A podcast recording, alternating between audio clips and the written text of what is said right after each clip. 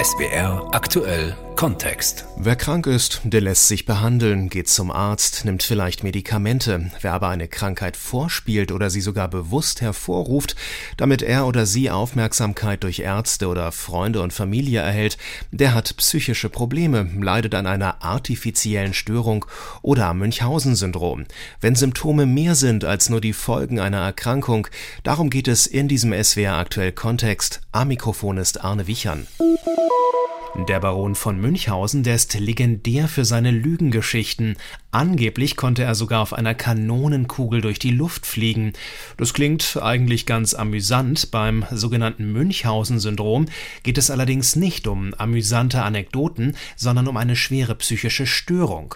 Ulrike Till aus der SWR Wissenschaftsredaktion erklärt, was es damit auf sich hat. Wer krank ist, tut normalerweise alles dafür, schnell wieder gesund zu werden. Bei Menschen mit dem Münchhausen-Syndrom ist es genau umgekehrt. Sie wollen krank sein und ziehen mit erfundenen Leiden durch die Arztpraxen. Um glaubwürdig zu wirken, verletzen sie sich auch selbst, schlucken giftige Substanzen oder sorgen dafür, dass Wunden sich immer wieder infizieren. Sie haben also echte, teils bedrohliche Symptome und werden daher oft mit großem medizinischem Aufwand behandelt, bis hin zu komplizierten Operationen. Für Ärztinnen und Ärzte ist es kaum möglich, diese Krankheitshochstapler zu erkennen. Denn körperlich geht es ihnen ja tatsächlich schlecht. Und wenn doch mal jemand Verdacht schöpft, verschwinden Patienten mit Münchhausen-Syndrom und bitten einfach anderswo um Behandlung. Ständiges Ärztehopping gehört zum Krankheitsbild. Es gibt einen wichtigen Unterschied zu Simulanten, die täuschen auch Krankheiten vor, aber Simulanten tun es nur, weil sie sich davon zum Beispiel finanzielle Vorteile versprechen. Psychisch sind sie gesund. Das Münchhausen-Syndrom ist dagegen eine schwere psychische Störung. Betroffen sind überwiegend Männer. Sie leiden oft auch unter Narzissmus oder Borderline-Störungen und sind unfähig zu engen Bindungen. Zwanghaftes Lügen gehört für sie in allen Bereichen zum Alltag. Psychotherapie könnte helfen, aber dazu sind Betroffene fast nie bereit. Ulrike Till mit einem ersten Einblick. Nicht alles, was gemeinhin als Münchhausen-Syndrom bezeichnet wird, ist auch wirklich das Münchhausen-Syndrom. Es kann sich auch um eine artifizielle Störung handeln. Zu diesem Themenkomplex hat Frau Professor Annegret Eckhardt-Henn viele Jahre geforscht. Lange Zeit war sie auch ärztliche Direktorin der Klinik für psychosomatische Medizin und Psychotherapie am Klinikum Stuttgart. Ich grüße Sie. Ich grüße Sie auch. Wir haben es gerade schon gehört, was genau das Münchhausen-Syndrom ist. Die artifizielle Störung, die stellt sich für den Außenstehenden erstmal recht ähnlich dar. Wie ist da der genaue Zusammenhang? Der besteht eigentlich nur darin, dass bei beiden Störungen Krankheitssymptome körperlicher, aber auch psychischer Art, also seelischer Art, entweder vorgetäuscht werden, das ist häufiger der Fall beim Münchhausen-Syndrom, oder aber auch an sich selbst künstlich erzeugt werden. Äh, das ist meistens der Fall bei den artifiziellen Störungen. Beim Münchhausen-Syndrom ist aber der Unterschied, dass diese Patienten noch weitere pathologische äh, Symptome aufweisen, zum Beispiel eine Art zwanghaftes Lügen, eine sogenannte Pseudologia fantastica. Das ist ein Phänomen, äh, wo im Grunde genommen der Zwang besteht, ständig eine Mischung aus Wahrheit und Unwahrheit über ihr Leben, über ihre Herkunft, über ihren Beruf und so weiter, aber eben auch über ihre Krankheitssymptome zu erzählen. Und das Weitere ist das sogenannte pathologische Wandern. Deswegen wurde es im Englischen auch mal als peregrinating vom Umherwandern Problem Patient bezeichnet. Also die Patienten sind eigentlich ständig auf Reisen ich hatte mal eine Patientin, die leider nicht mehr lebt. Das war eine, tatsächlich eine klassische Münchhausen-Patientin, die mir dann erzählte, sie fährt dann einfach mal los und dann, je nachdem, wie sie sich so fühlt, steigt sie an irgendeinem Bahnhof in irgendeiner Stadt aus und dann geht sie da in die Bahnhofshalle und dann lässt sie sich hinfallen, tut so, als sei sie ohnmächtig und dann kommt der Notarztwagen und so weiter und so weiter. Ne? Und äh, wenn sie dann in der Klinik ist, dann kann es aber sein, dass sie schon nach wenigen Tagen einfach verschwindet, nur um ihre Wanderschaft, sage ich mal, fortzusetzen. Das tun Patienten mit artifiziellen Störungen in der Regel nicht. Was genau kann so eine Erkrankung auslösen? Das ist ein bisschen ein komplexes Thema, was schwer ist, das in Kürze zu beantworten. Aber äh, man kann so viel sagen, es sind in der Regel Patienten, die aus sogenannten Broken Home Situationen kommen, also die keine verlässliche Bezugsperson hatten oder Bezugspersonen hatten, die ähm, aber sehr oft auch traumatisiert worden sind, auch mit körperlicher und äh, seelischer Misshandlung. Und irgendwann mal später bricht das dann aus. Es gibt sogar Fälle in der Literatur, wo, das ist aber vor allem bei den artifiziellen Störungen so, wo zum Beispiel Eltern schon auch an so einer Störung gelitten haben. Und diese kumulativen Traumata, das heißt immer wieder wiederholte Traumata oder wiederholte Verlusterlebnisse oder Misshandlungserlebnisse, führen dann irgendwann später einmal dazu, dass es ähm, im Leben überhaupt für diese Menschen schwierig ist, dass sie sehr oft äh, soziale Entwurzelung aufzeigen und dass sie irgendwann mal auf diese Gedanken kommen, sowas zu machen. Das ist ja heute auch überhaupt kein Problem mehr, weil man das im Internet bestens äh, sich anlesen kann. Das tun die im Übrigen auch. Das sind Patienten, die sich oft sehr genau informieren über ihre Erkrankung, die sie dann vielleicht vortäuschen oder wenn sie dann meistens im, im chronischen Verlauf wenn das mit dem Vortäuschen nicht ausreicht, dann können die Münchhausen-Patienten eben auch erzeugen. Und dann wird es meistens chronisch. Gibt es denn eigentlich einen Moment, wo sich ein, ein Mensch, der an diesem Syndrom, an dieser Erkrankung leidet, gibt es da einen Punkt, an dem er sagt, jetzt muss ich wirklich etwas tun, dass ich mich behandeln lasse? Oder erfährt er eigentlich ständig nur ja eine Selbstbestätigung durch die Behandlung, die dann eben aufgrund dieser vorgetäuschten oder künstlich erzeugten Erkrankung äh, erfolgt? Also bei den Artefaktstörungen gibt es viel früher, bei den artifiziellen Störungen, dass die Menschen dann das doch irgendwie einsehen sehen und dass man sie auch viel besser erreichen kann. Bei den Münchhausen-Patienten ist es in der Tat sehr, sehr schwierig, weil sie dieses Zwanghafte auch haben. Oder hat man, hat man gesagt, das ist wie eine Sucht, ja.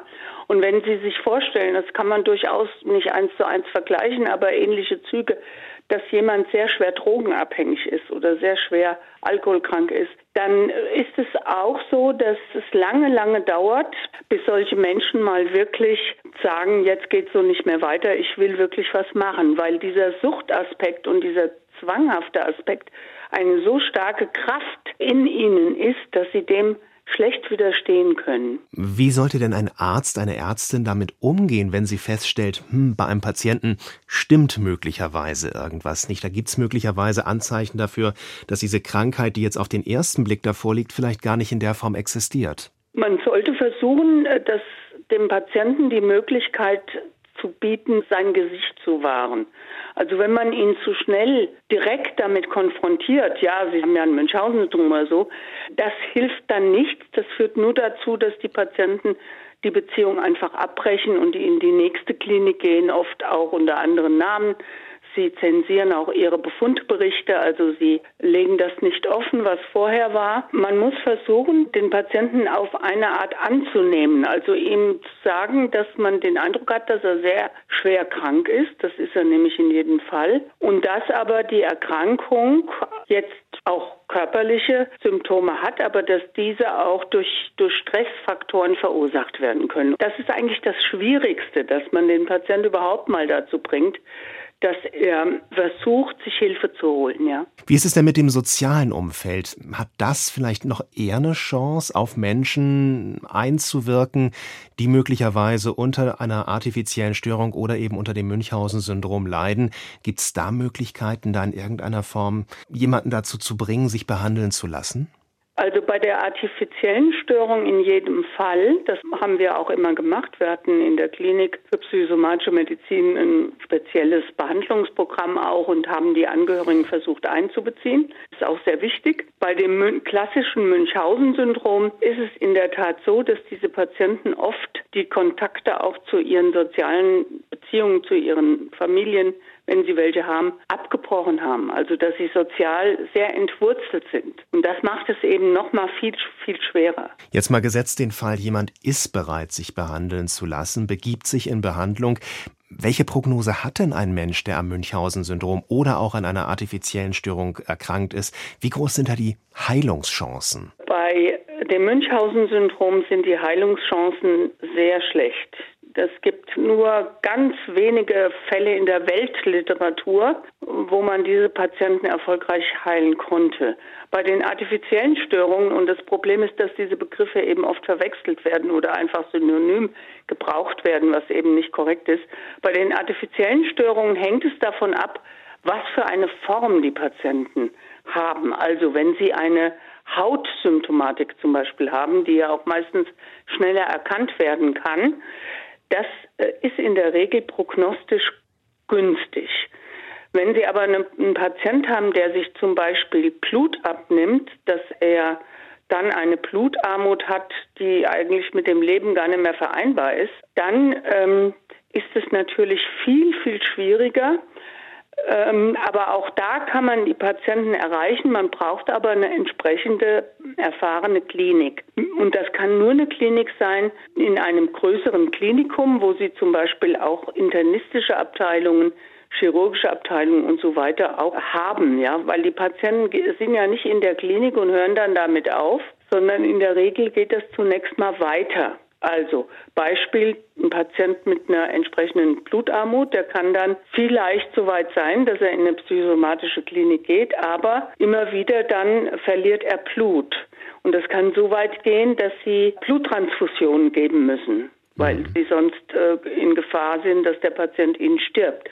Und so, und so gibt es halt sehr viele Beispiele. Also das heißt, die Prognose hängt davon ab, wie ist diese Form der Erkrankung ausgeprägt, wie schwer ist die und welche Symptomatik erzeugen die Patienten? Sagt Professor Annegret Eckhardt-Henn. Sie hat sich viele Jahre mit dem Münchhausen-Syndrom beschäftigt und war langjährige ärztliche Direktorin der Klinik für psychosomatische Medizin und Psychotherapie am Klinikum Stuttgart. Das Münchhausen-Syndrom hat quasi zwei Seiten. Wer Münchhausen-Syndrom selbst erkrankt ist, simuliert oder manipuliert Erkrankungen am eigenen Körper. Anders ist es beim Münchhausen-Stellvertreter-Syndrom oder auch Münchhausen bei Proxy-Syndrom, wie es auch genannt wird. Hier schaden die Betroffenen nicht sich selbst, sondern anderen, meist den eigenen Kindern. Sehr häufig sind Mütter dafür verantwortlich und das oft jahrelang. Ulrike Till aus der SWR Wissenschaftsredaktion noch einmal mit Einzelheiten. Manche Kinder scheinen Unglücksfälle magisch anzuziehen. Ständig fallen sie hin, brechen sich Arme und Beine, zeigen Vergiftungserscheinungen oder mysteriöse Blutungen. An ihrer Seite eine stets fürsorgliche Mutter. Manchmal aber hat die vermeintliche Supermama die Leiden ihres Kindes selbst hervorgerufen, weil sie psychisch schwer gestört ist und sich im Kontakt mit Ärztinnen und Ärzten positive Bestätigung holt. Das Tückische dabei, bei den allermeisten Müttern ist die Fürsorge ja echt und das Kind ist tatsächlich krank. Das macht es für medizinisches Personal unmöglich, Frauen mit dem Münchhausen-Stellvertreter-Syndrom schnell auf die Schliche zu kommen. Die Frauen haben immer plausible Erklärungen für die Leiden ihres Kindes parat. Deshalb dauert es oft sehr lange, bis jemand Verdacht schöpft, wenn überhaupt. Laut einer Doktorarbeit von 2001 sollen zwei bis drei von 100.000 Kindern von der eigenen Mutter auf diese Weise misshandelt werden. Die Autorin vermutet eine deutlich höhere Dunkelziffer. Oft werden die zugefügten Verletzungen mit der Zeit immer gravierender. Studien zufolge endet jeder zehnte Fall tödlich. Auffallend ist, dass die Täterinnen häufig selbst aus medizinischen Berufen kommen. Opfer können neben jüngeren Kindern auch pflegebedürftige Angehörige oder Haustiere sein. Besonders bei Hunden sind einige Fälle dokumentiert. Wie schwierig es ist, das Münchhausen-Stellvertreter-Syndrom überhaupt zu entdecken, bespreche ich mit Dr. Andreas Oberle. Er ist ärztlicher Direktor der Sozialpädiatrie am Klinikum Stuttgart. Welche Erfahrungen haben Sie gemacht? Ja, also zunächst muss man festhalten, dass das ja ein bisschen über Bande geht. Das ist ja eine jemand löst was aus, in dem Fall jetzt äh, zum Beispiel bei einem Kind und Jugendlichen und, ähm, und da fällt was auf, was der ausgelöst hat, was irgendwie so ein bisschen in die, nicht in die Normalität passt. Also zum Beispiel auffällige, unerklärliche Symptome die sehr lang anhalten sind, die man mit den gängigen Untersuchungsmethoden nicht richtig einordnen kann. Zusätzlich eine Umgebungssituation, so im Eindruck, das sind unheimlich besorgte, engagierte Eltern, äh, wo also so, es passt irgendwas nicht zusammen, es ist langanhaltend, es äh, löst viele Besorgnisse, Untersuchungen, Diagnostik aus und so richtig kommt man nicht auf den Punkt. So ist eigentlich ähm, oft der Start bei sowas. Äh, ich möchte an der Stelle schon mal betonen, dass wir ja hier über eine extrem seltene Störung uns unterhalten wir haben jetzt aufgrund eines längeren Berufslebens natürlich einige Erfahrungen, aber selbst im längeren Berufsleben ist es natürlich keine Riesenzahl. Aber ich versuche ein bisschen das zusammenzufassen, was ich da mitnehmen kann, habe auch mit meinen Kollegen nochmal drüber gesprochen. Also solche Punkte, die ich gerade angesprochen habe, sind oft der Start in weitergehende Überlegungen. Bei uns ging es ja vorher schon um das Münchhausen-Syndrom. Da spielt ja eben dieser Drang, wirklich Aufmerksamkeit zu bekommen, eine ganz wichtige Rolle. Was kann denn das Münchhausen-Stellvertreter-Syndrom auslösen? Gibt es da gravierende Unterschiede? Ja, also Münchhausen betrifft mich ja selbst, Stellvertreter jemand anders.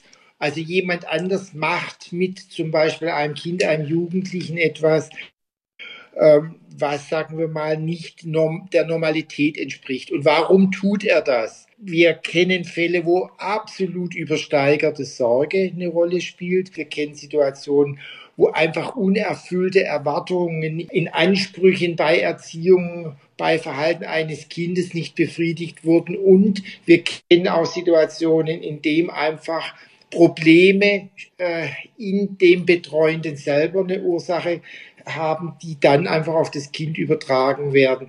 Also das ist so ein Mischmasch, eine Kombination von Dingen, die jemand auslöst, der ein Problem hat, insbesondere im Miteinander mit einem Kind, einem Jugendlichen, den er betreut und der oft auch was bei demjenigen auslöst. Und es gibt dann so ein bisschen eine Kombination, die diese Probleme, über die wir uns ja jetzt noch ein bisschen unterhalten werden, auslöst oder bedingt. Welche Probleme können es vor allem sein? Was für Krankheiten sind das, die da ja vorgetäuscht werden?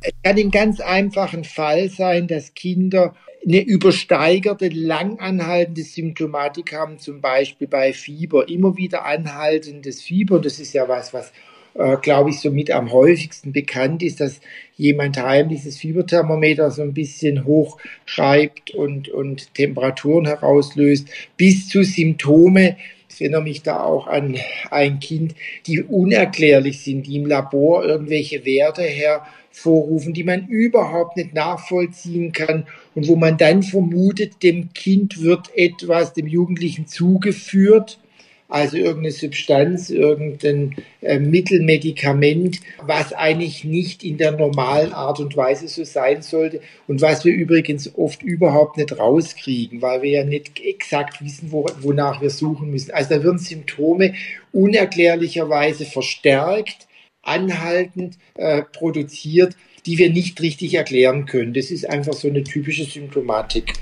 Aber die ganz große Frage ist dann ja wirklich, ab welchem Punkt wird man da als Arzt hellhörig? Weil auf der einen Seite, wenn da Eltern sind, die einfach fürsorglich sind, ist das ja oft erstmal was Gutes. Gibt es da irgendeine so Grenze, bei der Sie als Arzt dann auch sagen, hm, da müssen wir jetzt mal genauer hinschauen? Genau, das ist eine sehr wichtige und zentrale Frage. Wir gehen primär davon aus, und so sind auch die meisten Eltern, dass was Sorgenvolles einfach ernst zu nehmen ist. Ja, und die meisten Eltern gehen damit auch extrem gewissenhaft und adäquat um. Und das führt dazu, dass wir dann natürlich die entsprechenden Maßnahmen einleiten erstmal uns das Kind anschauen, äh, Laboruntersuchungen machen, weitergehende Untersuchungen. Also wir nehmen das ernst und, und gehen damit um, wie wenn es wirklich eine reale Problematik wäre und kommen dann einfach nicht weiter. Es ist, man kommt an eine Grenze, äh, es ist nicht erklärlich, das Kind hat weiterhin die Symptomatik, es hört nicht auf, trotz auch dann eingeleiteter Behandlung und dann fangen wir an, uns zu überlegen, könnte es eine andere Ursache haben. Ich möchte wirklich betonen, erstmal nehmen wir das ernst und äh, da wird sehr viel ausgelöst, Aktivitäten, und die sind aber nicht zielführend. Und dann kommen wir in den Bereich zu sagen, wir müssen uns überlegen, ist, geht es eigentlich mit rechten Dingen zu oder müssen wir noch weitere Dinge in Betracht ziehen? Ich könnte mir vorstellen, dass dann dieser Punkt ganz besonders schwierig ist, an der Stelle einem, einem äh, Elternteil, einer Mutter, einem Vater zu sagen, wissen Sie, ich als Arzt habe jetzt gerade das Gefühl, da stimmt irgendwas nicht. Da muss man besonders sensibel vorgehen wahrscheinlich, oder? Absolut. Und ich möchte nochmal betonen, Eltern, die ein krankes Kind haben, ein Kind mit einer Problematik, kann ich sowas natürlich extrem spät erst, kann ich äh, extrem spät erst konfrontieren. Man tut ja in der Regel, würde in der Regel Unrecht tun. Das ist wirklich schwierig und letztendlich ist es ja nur zu beweisen, wenn ich eine Kamera heimlich mitlaufen lasse, was ich nicht darf, ist ja äh, bei uns nicht erlaubt, oder was dann eine Situation ist, wenn dieses Kind eine, eine gewisse Zeit nicht mehr in den, in den direkten Kontakt mit den Betreuenden ist. Das ergibt sich manchmal zufällig, dass ein Besuch bei der Verwandtschaft ist, die weiter entfernt ist, dass einer der äh, Betreuenden ähm, in, nicht verfügbar ist, auf Reise geht, ähm, beruflich sehr eingespannt ist und man auf einmal das Gefühl hat, hey, da wird alles deutlich besser. Also so diese zwei Dinge sind dann Hinweise, wo man weiter schauen muss. Aber ich gebe Ihnen recht, extrem behutsam damit um, ist damit umzugehen, ist extrem schwierig, dass wir da nicht Unrecht auslöst. Und primär denken wir auch an sowas nicht. Das ist erst, wenn es wirklich länger dauernd ist, wenn wir keinen Erfolg haben, dass wir es dann mit einbeziehen. Gerade bei etwas älteren Kindern stellt man sich ja vielleicht auch die Frage, artikulieren die denn irgendwann auch, dass da irgendwas in ihrem Elternhaus möglicherweise nicht mit rechten Dingen zugeht? Bei kleineren Kindern, klar, die bekommen das vielleicht gar nicht so richtig mit, aber ältere Kinder, die können ja sich vielleicht doch Gedanken darüber machen, das, was die Mama, was der Papa da tut, da stimmt irgendwas nicht. Und das ist in der Tat was sehr Schwieriges, weil Kinder solche Situationen ja kennen, die sind ihnen vertraut, das ist der erste Punkt. Und der zweite Punkt ist, dass die natürlich eine hohe Loyalität zu ihren Eltern haben. Ich möchte da nichts Negatives nach draußen dringen lassen. Und da kommt dann oft auch der Punkt, dass da durchaus in wenigen Fällen, ich möchte es immer wieder betonen, auch entsprechender Druck ausgeübt wird. Wenn du da was sagst, dann, also das ist oft ganz schwierig und da sind wir jetzt in der Problematik der Kindeswohlgefährdung wo wir auch in anderen Fällen wissen, dass derjenige, der da was Unrechtes verursacht, auf das Opfer Druck ausübt. Und die Kinder können sich dem nicht erwehren, haben einfach nicht die Möglichkeit, da was dagegen zu setzen. Also es ist unverständlich, aber aufgrund der jetzt geschilderten Argumente nachvollziehbar, dass Kinder das sehr spät, wenn überhaupt, nach draußen tragen. Die große Frage ist ja dann auch, wenn man das Problem erstmal erkannt hat und vielleicht auch ein Elternteil dann sagt, ja, da stimmt etwas bei mir nicht, da gibt es ein psychisches, ein psychiatrisches Problem. Welche Behandlungsoptionen gibt es denn da überhaupt? Also wenn wir an den Punkt kommen, dass wir gemeinsam äh, zu der Auffassung kommen, das, was hier passiert, ist für das Kind, des Jugend, den Jugendlichen nicht adäquat, nicht adäquat für seinen aktuellen Zustand und für seine weitere Entwicklung.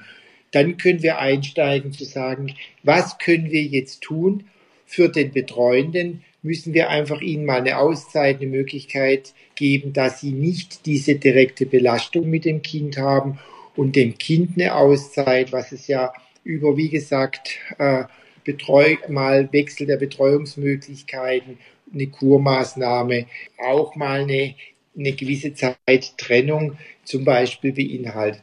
Es geht uns überhaupt nicht darum, Misstrauen zu sehen. Es geht uns überhaupt nicht darum, irgendwelche falschen Verdächtigungen zu machen, sondern es geht darum, mal einen Schritt zu tun. Und der kann oft sein, wir nehmen erstmal Druck raus, die haben miteinander die, die, nicht mehr den direkten Kontakt für eine gewisse Zeit und in, in dieser Phase, wo etwas Entspannung entsteht, ist für jeden der beiden Teile, der beiden, ähm, sowohl Kind als auch Eltern, eine Möglichkeit, für ihn was Adäquates zu tun. Also wir müssen in irgendeiner Weise mal einen Einschnitt hinkriegen und dann schauen, wie wir individuell weitermachen. Abschließend müssen wir nochmal ganz klar sagen, nicht jede etwas vorsorglichere Person leidet sofort unter dem Münchhausen Stellvertreter-Syndrom. Das ist natürlich wirklich ganz wichtig auch nochmal festzuhalten. Aber Welche Alarmsignale für andere Menschen gibt es denn ganz konkret, bei denen man etwas genauer hinsehen sollte? Sie hatten gerade schon die etwas häufigeren Klinikbesuche erwähnt. Was gibt es da noch? Übersteigerte Symptome, langanhaltend, einfach nicht erklärbar, auch in der Diagnostik nicht erklärbar, nicht adäquat behandelbar und parallel dazu ein sehr übersteigertes Verhalten, was einfach mit dieser Symptomatik nicht zusammenpasst und einfach irgendwo dieses Gefühl, da ist irgendwas unstimmig und dann eher niederschwellig nachfragen ohne Vorverurteilung. Ich glaube, so kann man es ein bisschen zusammenfassen. Dr. Andreas Oberle war das, erst ärztlicher Direktor der Sozialpädiatrie am Klinikum Stuttgart. Das Münchhausen-Syndrom und das Münchhausen-Stellvertreter-Syndrom, wenn Symptome mehr sind als nur die Folgen einer Erkrankung. Das war der SWR aktuell Kontext mit Arne Wichern.